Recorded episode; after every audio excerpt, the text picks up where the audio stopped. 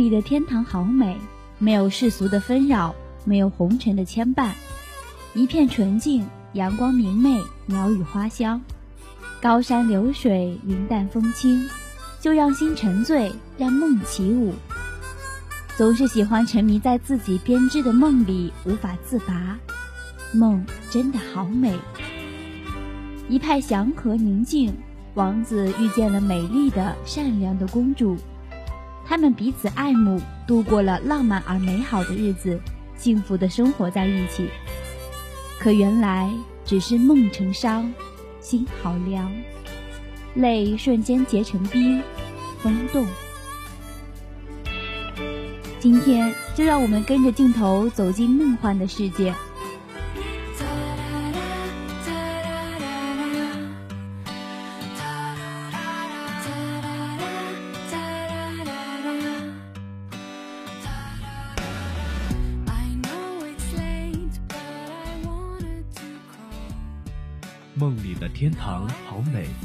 没有世俗纷扰，没有红尘牵绊，一片纯净，阳光明媚，鸟语花香，高山流水，云淡风轻，就让人心沉醉，让梦起舞。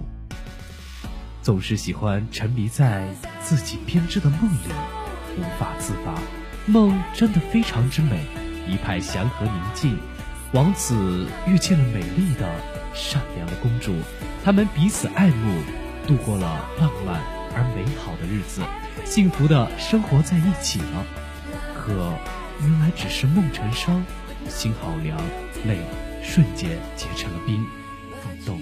今天就让我们跟着镜头走进梦幻的世界。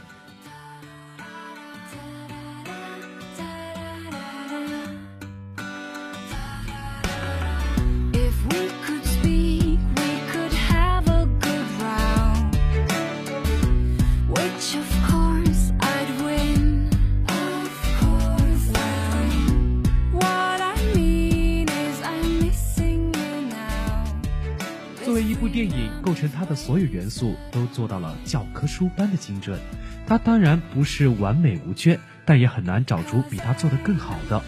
每个人的心目中呢都会有自己的标准，自古文无第一，武无第二，谁比谁更好呢？我们也不去无法争论。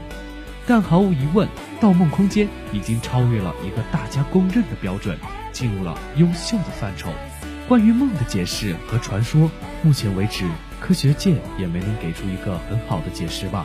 人的意识的力量可以强大到让人放弃生命，这是电影中亲身教育我们的真理。我们在很多的时候，又何尝不是愿意待在自己编织的假象中，不愿意醒来呢？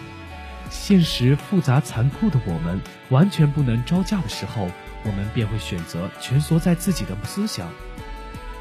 现实复杂残酷的我们，完全不能招架的时候，我们便会选择蜷缩在自己的思想里，不愿意出来。现在社会上太多自闭患者的出现了，不知道诺兰导演是不是也想借着这部电影告诉他们，其实每个人都一样，会想要坐在自己的梦中，不愿意醒来。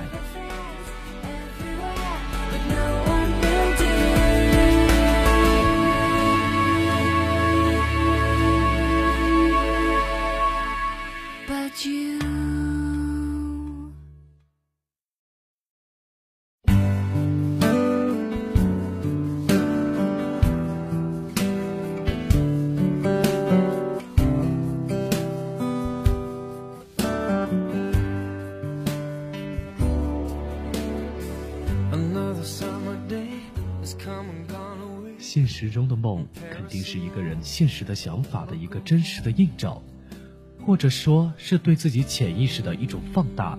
就像剧情，我们在一个潜意识的框架里增删了很多东西，在梦境里，我们每个人想法都是一流的，只是现实中的我们并不能像电影中那样用植入想法的方式来控制剧情的发展。梦境中遇到危险后，我们的身体会发出危险信号。为了不让我们高速运转的大脑崩溃而让我们醒来，按照电影中所说，醒来就是穿越，醒来意味着梦境中的死亡。多姆克布是一个经验老道的窃贼，在人们精神最为脆弱的时候，他潜入别人梦中，盗取潜意识中有价值的信息和秘密。在他看来，人类思维所能产生的能量是不可限量的。人们靠思维就可以建造城市，可以穿越时空，回到过去，重新制定社会的法则。人们甚至可以通过思维来进行犯罪。只可惜，面对如此宝贵的财富，大多数人不知道如何获取。而科布却恰巧拥有这样奇特的技能，他利用人们做梦的时候，从他们潜意识里面盗取秘密。因为往往人们在做梦的时候，精神防线是最脆弱的。科布把自己这种绝技称作摄梦术。不过，虽然科布的特殊技能令他在这个贪婪的世界中成为了一个成功的商业间谍，但他为此也付出了沉重的代价。科布成为企业间谍中令人唾言的对象，也让他失去所爱的人，并成为了一名国际逃犯。如今，科布有一个赎罪的机会，一个最后的行动，将给他回到原本的生活。只要他能完成一个不可能的任务，电击。与以往不同的是，这次多姆克布和他的团队任务不是窃取思想，而是植入思想，想让一个大企业家的继承人自愿解散公司。如果他们成功，这就是一次完美犯罪。不过暗中的敌人对他们的行动了如指掌，而只有多姆克布才能看到敌人的到来，因为犯罪现场存在于人的思想中。他找到了自己的伙伴，要制造出几乎不可能制造出的三层梦境。在不断躲避潜意识里的守护者攻击中，他们有一些人进入了潜意识最边缘，看到了他潜意识里的妻子和孩子。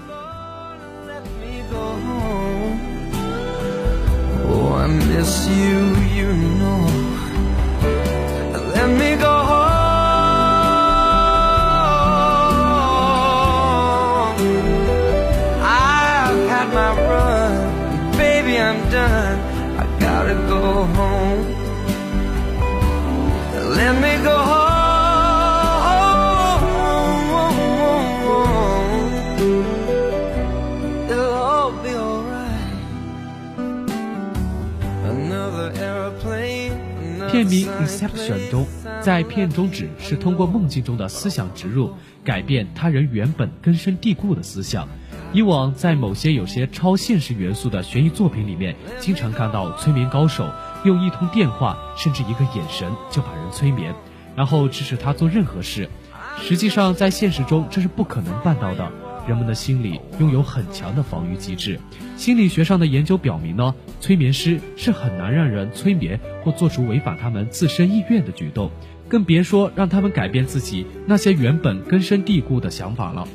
所以，《盗梦空间》呢，在思想的植入困难性上的设定是有一定合理性的。在人们所知的各种意识状态中呢，梦境是防御机制降到最低的一种状态。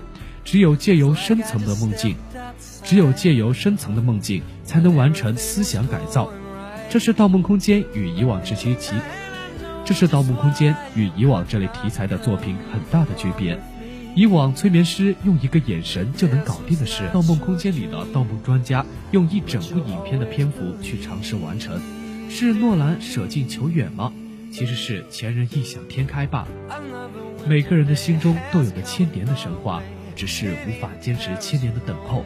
不是我们不能，大多时候是我们不想。每个人的心中都有个千年的神话，只是无法坚持千年的等候。不是我们不能，大多是我们的不想。一千年，漫长的如亘古永恒。像尔等这般势利的凡夫俗子，不要说用千年等待一个未知的结果，或许连一天的未知的等待都是多余。渐渐，这心中千年的神话，在我们的心头慢慢成了飘渺的回忆，成了美丽的童话罢了。虽然现实不是童话。但我仍然会抱着一颗童话的心去生活，就像武侠小说中常会写到今生的轮回，为的只是前世的相逢一笑一样。我也会带着对前世的幻想，踏实的活在今世，梦着来世。I'm coming back.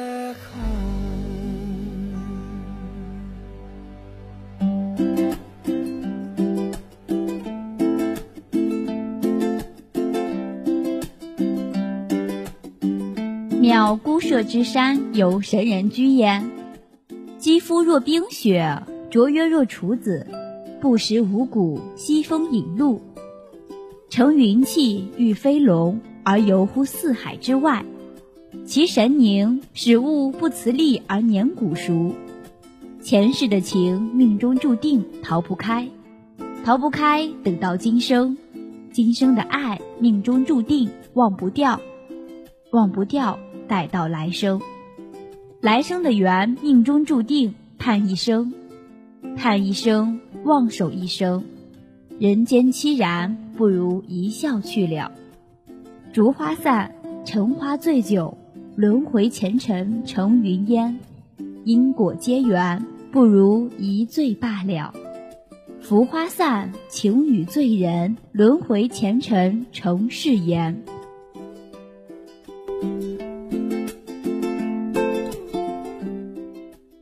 我们时常会认为幻想之中存在着逃避现实的消极倾向，但是幻想本身却也张扬一种对现实的超越和解放。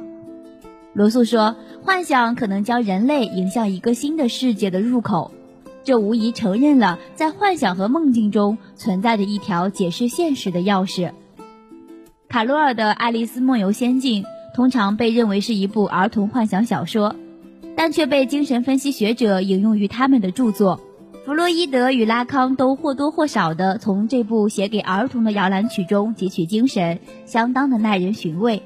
蒂姆·波顿如今改写了卡罗尔的原著，将文字所描写的仙境用影像呈现出来。当然，不只是为儿童提供一个可供观赏的视觉玩物。看过《剪刀手爱德华》的人都知道。在这个光怪陆离的幻想背后，一定存在着某种独特的情绪表达和哲学诉求，它与现实世界有着心照不宣的感应。《爱丽丝梦游仙境》其实就是一个女孩的成长历程，成长中形成的优秀品质值得学习。《爱丽丝梦游仙境》就像一面镜子，照出了我们可能没有觉察到的一些缺点：娇生惯养、胆小怕事、软弱自卑。以我太弱了，没有追逐我自己的梦想的权利为自己的理由，不敢追求自己的梦想和目标。我们为什么不能从爱丽丝的历险中得到一些启示呢？让我们为了梦想，相信自己，改变自己。为了追逐一个最初的梦想，爱丽丝选择了冒险，选择了追梦。那我们呢？年少多梦的我们，最好用自己的冒险精神和对未来那满满的自信心。迎接我们的梦想吧，青春、梦想、童话。爱丽丝的梦结束了，而我们的梦才刚刚开始。